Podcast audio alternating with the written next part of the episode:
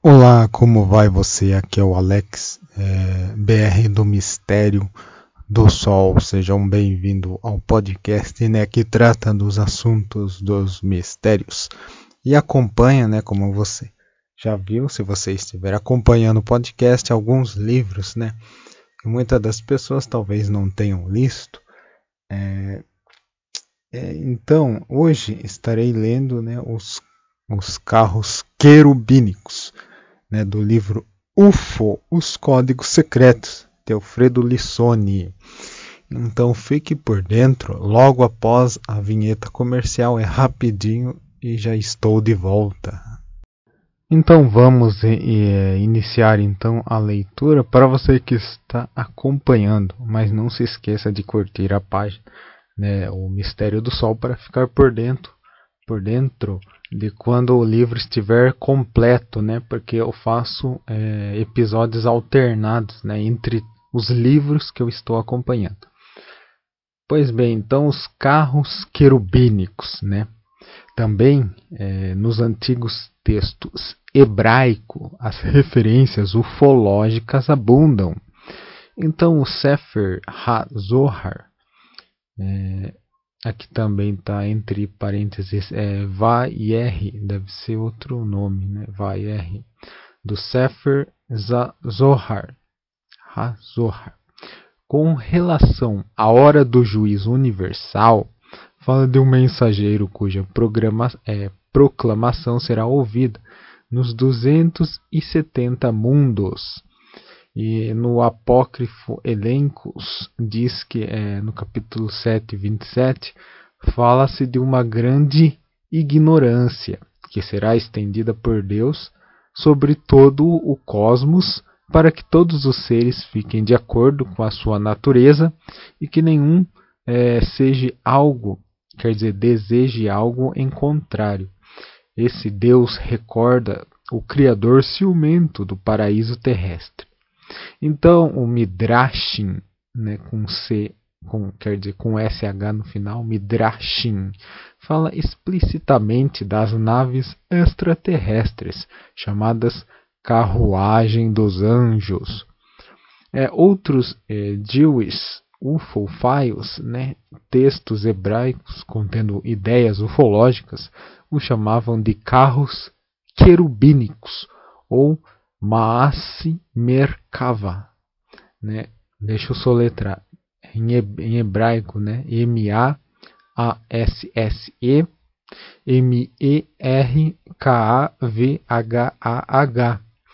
né? Que é aquilo que se relaciona ao carro, porque se referiam ao carro divino descrito pelo profeta Ezequiel. Então, com relação à nuvem que guiava é, a nuvem que guiava Moisés e os hebreus é, durante o Êxodo, né, que é presente no livro de Números é, 2 e 10, explica-se o seguinte: uma espécie de raio é, que saía da nuvem servia para indicar em qual direção deviam marchar. E aqui se manifestava a grandeza de Moisés, porque a nuvem da divina majestade não descia sobre o acampamento antes que Moisés pronunciasse estas palavras: Torda, ó Senhor, aos milhares de batalhões de Israel. Na misteriosa é, nuvem do Êxodo, muitos ufólogos viram justamente a descrição né, mitificada de um disco voador. Então fala-se de voos cósmicos no 13º capítulo é, de Midrash Rabbah, é, no momento em que se coloca que o célebre comandante Alexandre Magno voou no céu. A descrição que o guerreiro faz da terra vista do alto é desconcertante, por ser absolutamente fiel e real, né, que diz o seguinte: olhou a terra e viu que era similar a uma bola e que todos os mares pareciam pequenas bacias. Ainda que na época se acreditasse que o nosso planeta fosse um prato colocado sobre quatro colunas, o texto hebraico acenava claramente para uma esfera e o reforçava mais adiante quando o comandante, ao voltar para a terra, ordenou a um pintor que pintasse o seu retrato, colocando na sua mão um globo. Isso deveria significar que Alexandre, o Macedônio, reinava sobre todo o mundo, o qual é comparável a uma pequena esfera. Ainda é, em Midrashim, né, ficamos sabendo sobre um tipo de viagem no espaço feito pelo patriarca Jacó, que pôde assim observar os veículos espaciais, logo após a visita de alguns anjos que são apresentados como subordinados e dominados pelo próprio patriarca. Ao comentar o versículo de Gênesis 32, versículo 3, diz, né, e chamou este, este lugar de Mahanaim, né, referindo-se justamente ao encontro de anjos. E o Midrash comenta: o que quer dizer Mahanaim? Dois batalhões. Na verdade, quando Jacó sai da casa paterna em direção a Arã, Naharaim, Aran Naharaim, os anjos que desenvolviam as suas ordens na terra de Israel o acompanharam até as suas fronteiras, chegando ao extremo limite, eh, se retiraram, e outros anjos tomaram seu lugar para acompanhá-lo. Assim, ao retornar da morada em Labão, os anjos que tinham sido confiados a Jacó o acompanharam até os confins da terra é, até os confins da terra de Israel. Quando os anjos daquela terra perceberam a vinda de Jacó, foram ao seu encontro para acompanhá-lo. Na verdade, foi dito: quando sobrevieram mensageiros de Deus, né, capítulo 32 e versículo 2, os dois batalhões estavam próximos a ele, e foi entre esses anjos que ele escolheu os mensageiros a serem enviados. Né? Tanchumavai las três. Tanchumavais las três. É, logo após a misteriosa viagem aos confins do mundo, ou da terra, né, que é uma pergunta. Foram mostradas a Jacó, então, né, as naves voadoras, aos quais os anjos, entre aspas, se movimentavam no espaço. O Midrash refere-se assim: diz Gênesis 32, versículo 4. E Jacó enviou diante de si mensageiros. Foram, na verdade, confiados a Jacó dois batalhões de anjos. De quantos anjos é composto um batalhão? De milhares e dezenas de milhares, como foi dito de fato. Né, os carros do Senhor são dezenas de milhares. Salmo 68, versículo 18 e confirma que estes são guiados é, por anjos revestidos de armaduras de ferro. Então aqui vemos a descrição né, que eles fazem a teoria de que sejam é, discos voadores. Então, logo após a vinheta, estarei entrando num outro subtítulo falando sobre a verdadeira gênese do homem. Então, até daqui a pouco.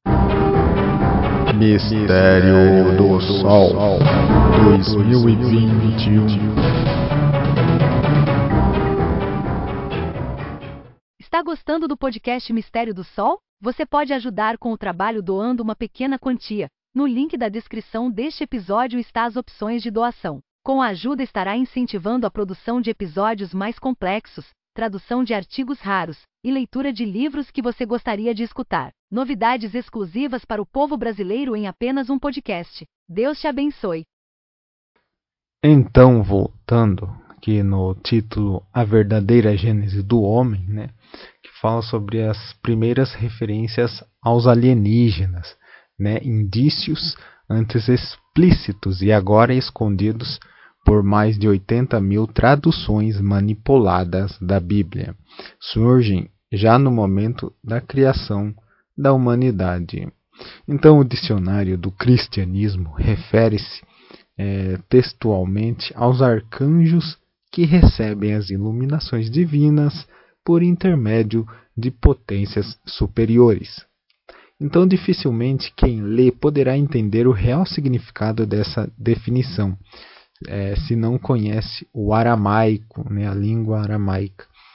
Essas potências são, na realidade, as potências do antigo judaísmo politeísta, né, os Elohim ou deuses, né, transformados com o tardio judaísmo e o primitivo cristianismo em potências angelicais e soberanos dos anjos, e até mesmo é, soberanos infernais. Essa confusão foi transmitida é, nas várias religiões, envolvendo até mesmo o Islã. Os muçulmanos de Moçambique acreditam que os criadores, é, entre aspas, aqui, quer dizer, entre parênteses aqui, é cruéis, né, os criadores cruéis da humanidade sejam os jeans. E como foi possível surgir, surgir tal equívoco é fácil de explicar. No Gênesis, na verdade, duas histórias sobre a criação. Isto porque o livro é composto por dois documentos. Né? O Código J, que é o mais antigo e difundido entre o povo de Judá em 700 a.C., e o Código P, do século 6 a.C., na época do cativeiro babilônico. Né, os dois códigos então foram unidos em, no, na data de 500 a.C. Apesar de os dois originais nunca terem sido encontrados, né, lendo o texto, fica clara a diferença entre o Deus Criador do mundo e do homem, é, do, é denominado El ou Elohim, que significa as potências, e depois passado para a mitologia hebraico-cristã como as potências celestes, né, a corte angélica de Deus. E o Yahvé, né, Yahvé do código P, né, que é Jeová, segundo, segundo uma tradução incorreta, que ajuda os hebreus a deixarem o Egito então, este último seria uma divindade menor, e ainda, de acordo com alguns exegetas cristãos dos primeiros séculos, considerados heréticos, e de acordo com algumas seitas cristãs do ano 1000, eh, Yahvé seria um anjo criado por Deus, que depois se revoltou contra ele, e por isso foi transformado em diabo. A moderna ufologia, é, que vai do inglês é, Brinsley Power Trent ao hebreu russo-americano é, Zechariah Sitchin do e do irlandês Desmond Leslie, ao astrônomo americano Maury Jessup e até o guru francês Claudio Vorillon Rael.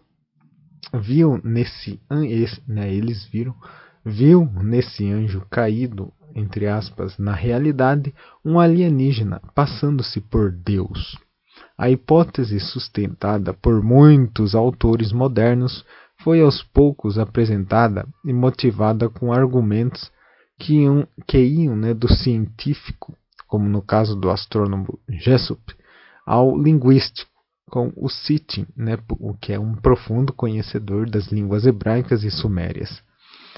É, então as crenças mais exageradas, né, foi que iam né, do científico, argumentos científicos, ao linguísticos e as crenças mais exageradas, como no caso de Israel, que sustenta ter dito a revelação dire é, diretamente dos extraterrestres, coisa difícil de acreditar. Além disso, a ideia de uma divindade comum a toda a humanidade, mesmo sendo menor, foi sustentada no passado, em, em âmbito acadêmico, pelo biblicista Charles Marston, Marston né, que diz: Quando se nota que existe identidade entre o grego Deus Pai e Zeus Pater e o sânscrito Deios Peter, é, em, em Pali de Júpiter, da antiga Índia, né? e Júpiter da antiga Roma, e o Thor da antiga Escandinávia. É, deduz-se que esses diversos povos é, tiveram, né, tiveram todos, em uma determinada época, o mesmo Pai Celeste, a mesma crença monoteísta, que degenerou em seguida no politeísmo, como aconteceu na Mesopotâmia, né, no Egito e na China. Então Yahvé Elohim, que no segundo capítulo do Gênesis cria o homem e a mulher, amaldiçoa-os porque pecaram e os expulsa do paraíso terrestre.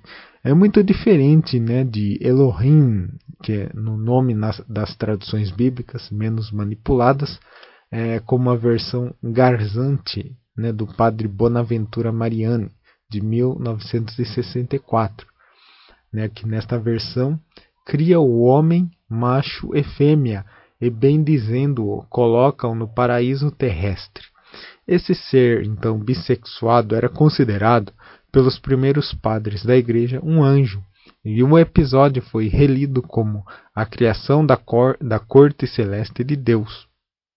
O primeiro versículo da Bíblia, na verdade, é traduzido durante milênios como No princípio Deus criou o céu e a terra, nas versões mais antigas e mais próximas ao hebraico, soava desta maneira: no princípio, Elohim criou os céus e a terra.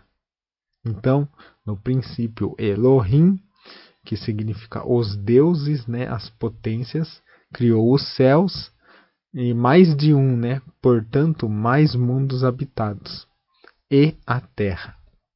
Então, essa versão também é reencontrada em um texto traduzido do alemão e publicado pelo Mondadori em 1991, no capítulo intitulado é, Milhares de Mundos Primordiais. Então leiamos. No princípio, Deus criou milhares de mundos, mas não lhe agradava nenhum. Destruía-os e os criava novamente. Mas também esses não iam bem. No final, estendeu a sua mão direita e arqueou o céu. Depois estendeu a sua mão esquerda e fundou a terra. Esse era o melhor dos mundos possíveis, no qual hoje nós vivemos. Então, a parte da discutível conclusão, né, o texto é, na realidade, uma versão livre do texto hebraico Gênesis Rabab, né, o Gênesis rabínico, ao qual se remetia o chefe da Academia Talmúdica de Cesareia, né, o Rabino Abarro, né, de, do ano 230 a, a 320, que deixou escrito: Deus viu tudo o que havia feito, eis que era muito bom. Né, Gênesis capítulo 1, 31. Porque antes havia criado mundos que não lhe agradavam e pouco a pouco os destruía todos. Depois fez este e disse: este me agrada, né? Em Gênesis Raba, capítulo 3, 7. Essa história, então, foi considerada verdadeira pelos hebreus, mas na verdade, é, da Mondadori, fica, né, a versão de Mondadori, fica claro que é um conto. Aliás, o episódio é apresentado como uma fábula, tanto é que o título do volume é, não por acaso, Fábulas Hebraicas. Todavia a crença sobreviveu de maneira clandestina junto a tantos pais da Igreja. São Cirilo né, de Jerusalém, mesmo se referindo aos anjos, repetia sempre: A terra que nós habitamos é como um pontinho. O céu possui é, número, um número de habitantes tão grande quanto a dimensão do espaço. O céu dos céus contém um número incalculável deles. Então, seitas heréticas também acreditavam nos mundos habitados, como aquelas dos maniqueístas, nascidos é, no ano de 240 na Pérsia e Beluchistan, cujos escritos foram depois retomados pelos cátaros. Estes, é, no Tratato de Manichei, né, Tratado dos, no, dos Naiqueístas, né, no parágrafo os novos céus interpretavam como uma prova da existência de outras terras a frase de São Pedro na segunda carta, que diz: Nós esperamos novos céus e uma nova terra, nos quais habitará a justiça. Né? Segundo Pedro, é, capítulo 3, 13. Mas vemos a versão cristã e clássica e antiquada concepção do Testamento, né, Gênesis 1, que diz: é, primeira história da criação. 1. No princípio, Deus criou o céu e a terra. Então, o Rabino Beno traduz céu por Shama'im, né? M-A-Y-I-M. É. Shama'im. Lá tem água para reforçar a crença de que os céus seriam separados por cavidades líquidas. E 2, que diz: E a terra era sem forma e vazia, e havia, havia trevas na superfície do abismo. O Espírito de Deus pairava na superfície das águas. 3. Deus disse: haja luz, e a luz veio a ser. Então, segundo Benham, trata, é, tratava-se de uma luz que não aquecia, por isso seria criado o sol. 4. Deus viu que a luz era boa e separou a luz das trevas. 5. E Deus chamou a luz de dia, e as trevas chamou de noite. Houve uma tarde, houve uma manhã, o primeiro dia. 6. Deus disse que haja um firmamento no meio das águas e que ele separe as águas das águas. Então o Midrash, né, Konen, Midrash Konen, um texto hebraico da Alta Idade Média, comentado no século XII é, pelo místico Ishak, Ishak, né? Y-I-S-H-A-Q, né? Ishak, o cego, adverte para não ler raquia, né? firmamento, mas queria ruptura. Então, através dessa ruptura no céu, um tipo de abertura hiperdimensional passava provavelmente as várias raças alienígenas. O russo E. Jaroslavski é, traduz por parede sólida. Então, continuando o texto, né, o 7 diz: Deus fez o firmamento e separou, separou as águas inferiores do firmamento das águas superiores. E assim aconteceu. 8. Deus chamou o firmamento de céu. Houve uma tarde, houve uma manhã, segundo dia. 9. Deus disse: que as águas inferiores ao céu se juntem em um só lugar e apareça o continente. E assim aconteceu. 10. Deus chamou o continente de terra, chamou de mar o conjunto das águas. Deus viu que isso era bom. 11. Deus disse que a terra se cubra de verdura, de erva que produz a sua semente, e de árvores frutíferas que, segundo a sua espécie, produzam sobre a terra frutos contendo em si a sua semente. E assim aconteceu. 12. A terra produziu verdura, erva, que produz a sua semente, segundo a sua espécie, e árvores que produzem frutos, contendo em si a sua semente, segundo a sua espécie. Deus viu que isso era bom. 13. Houve uma tarde, houve uma manhã, terceiro dia. 14. Deus diz que haja luminares no firmamento do céu, para separar o dia da noite, que eles sirvam de sinal tanto para as estações como para os dias e os anos. 15. E que sirvam de luminares, é, luminares no firmamento do céu, para iluminar a, a terra. E assim aconteceu. 16. Deus fez dois grandes luminares: o grande luminar para presidir o dia o pequeno para pre, é, presidir a noite e as estrelas.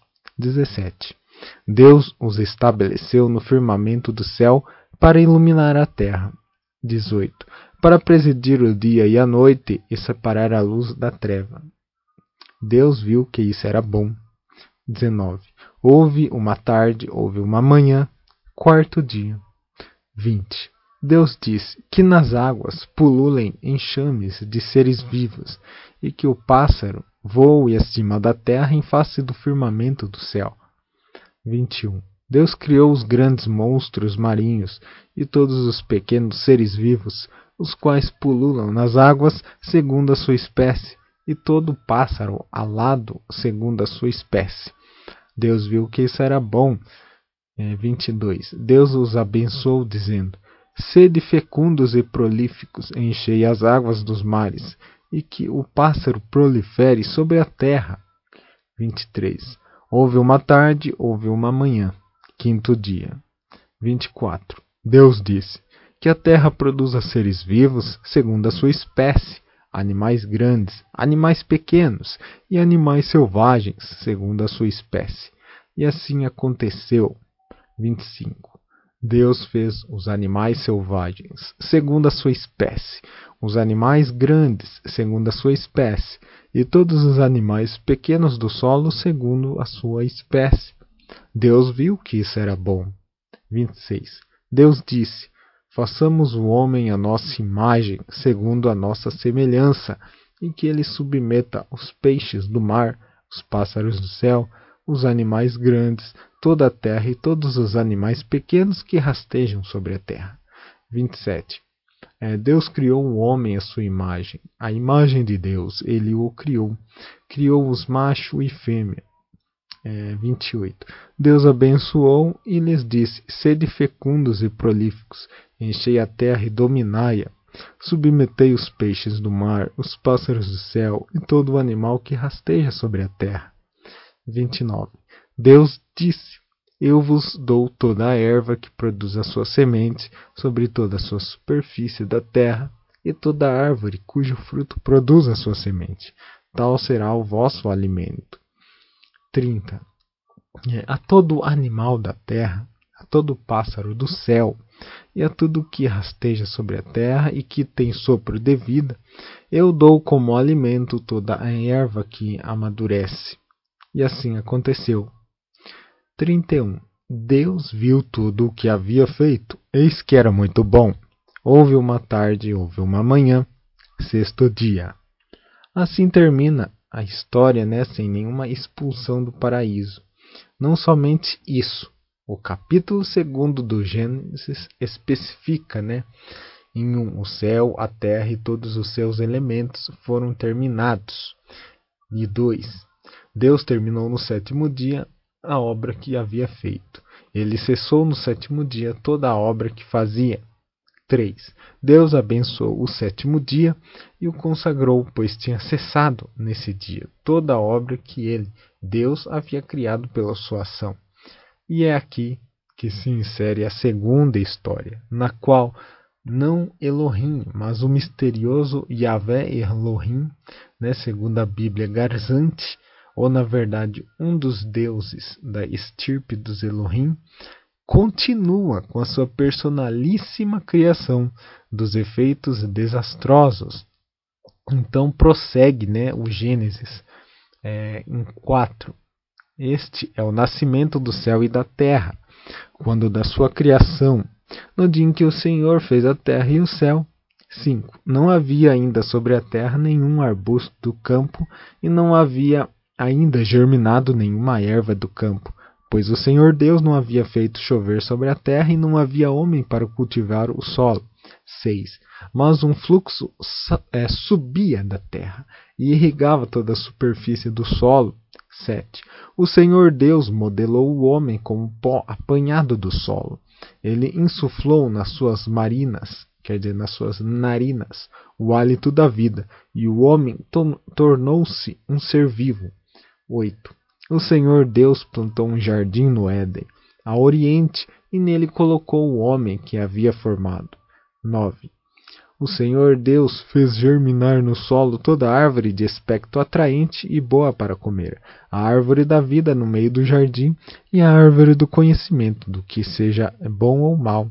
10. Um rio corria do Éden para irrigar o jardim.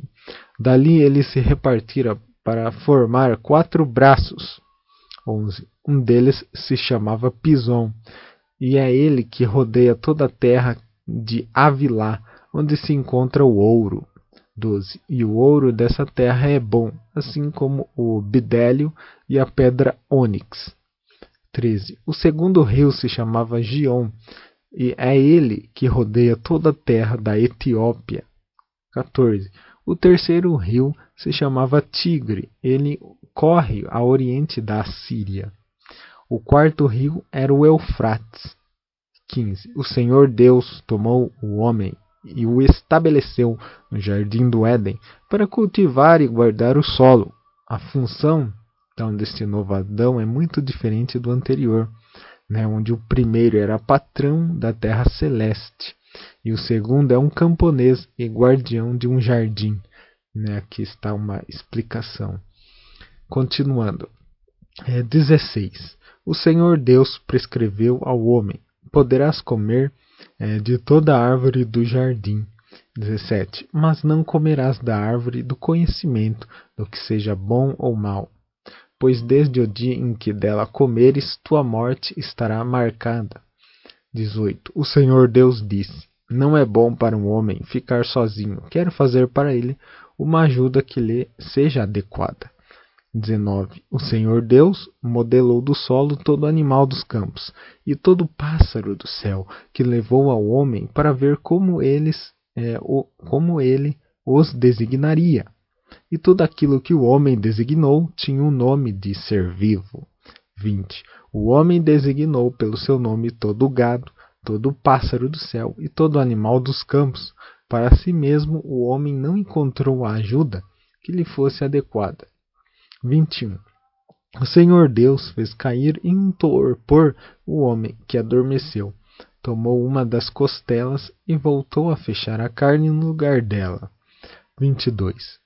O Senhor Deus transformou a costela que tirara do homem em uma mulher e levou-a a ele. 23. O homem exclamou: Eis desta vez o osso dos meus ossos e a carne da minha carne. Ela se chamará mulher, pois do homem foi tirada.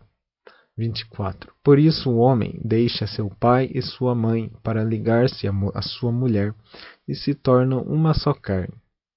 25. Ambos estavam nus, o homem e a mulher, sem sentir vergonha um do outro. O terceiro capítulo do Gênesis prossegue desta forma.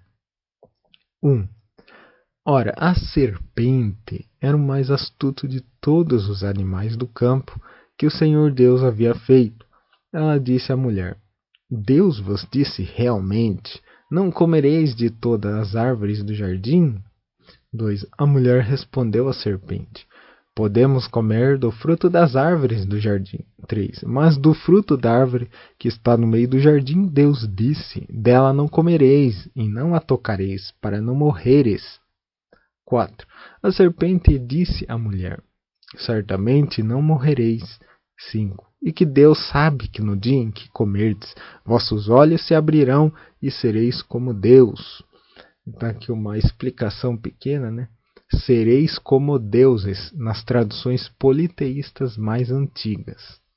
Então, sereis como Deus, possuindo conhecimento do que é bom ou mal. 6. A mulher viu que a árvore era boa de comer, sedutora de se olhar, preciosa para agir com clara evidência. Apanhou um, frito, um fruto e dele comeu. Deu-o também a seu homem que estava com ela. E ele comeu. 7. Os olhos de ambos se abriram e souberam que estavam nus. Tendo costurado folhas de figueira, fizeram tangas para si. 8. Entretanto, ouviram a voz do Senhor Deus, que passeava no jardim ao sopro do dia. O homem e a mulher esconderam-se do Senhor Deus no meio das árvores do jardim. 9. O Senhor Deus chamou o homem e ele disse: Onde está? 10. Ele respondeu: Ouvi a tua voz no jardim. Tive medo porque estava nu e me escondi. 11. Quem te revelou, disse ele, que estavas nu? Comestes da árvore da qual eu te havia prescrito não comer? 12. O homem respondeu à mulher: Que pudesse. Quer dizer, respondeu: A mulher que puseste ao meu lado foi ela quem me deu do fruto da árvore e comi. 13. O Senhor Deus disse à mulher: Que fizeste? A mulher respondeu: A serpente me enganou e eu comi. 14. O Senhor Deus disse à serpente: por teres feito isso, será maldita entre todas as feras e todos os animais do campo. Caminharás sobre o teu ventre e comerás pó todos os dias da tua vida. E 15. Porém, hostilidade entre ti e a mulher, entre a tua descendência e a descendência dela.